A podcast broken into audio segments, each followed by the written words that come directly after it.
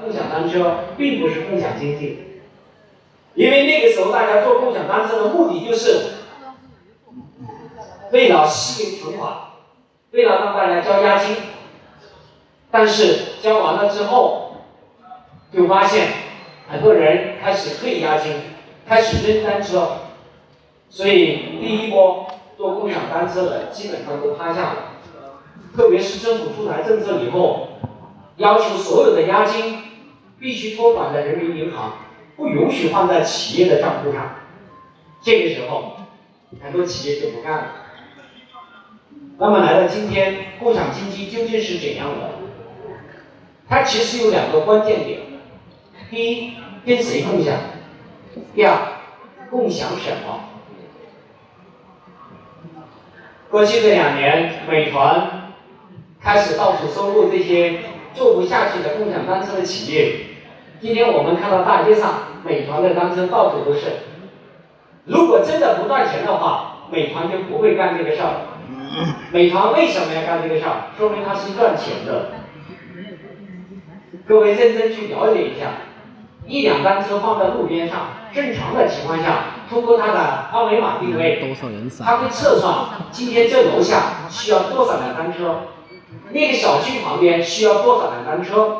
他们有专门的人在运送单车，一辆单车正常一天五个人骑它，所以一天会有七块五毛钱产生，一个月两百二十五块，一辆单车的成本大概也就是二百二十五块。换句话说，共享单车的生意是一个月回本的生意。请问各位，你身边还有比这更快的生意吗？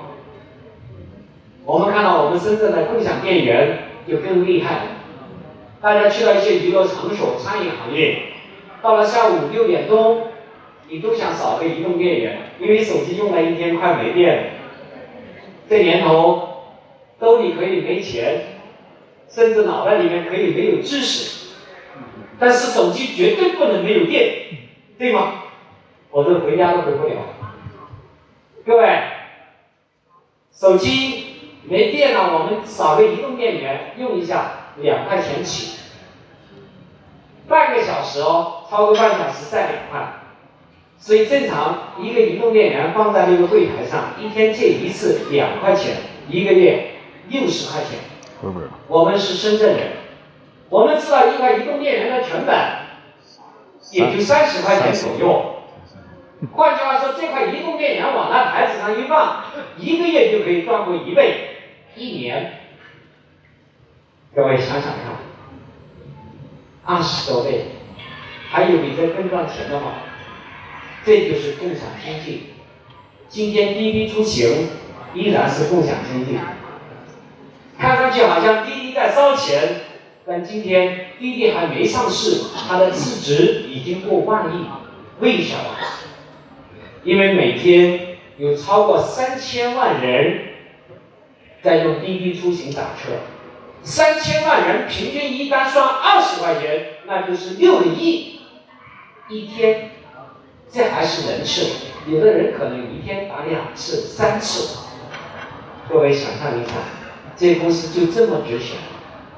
所以，接下来互联网的三点零，也就是我们说的共享经济，将会在各个领域。大放异彩。我们今天在干的百合生态，就是基于这么一个原理，我们来做共享经济。共享什么？跟谁共享？我等下跟。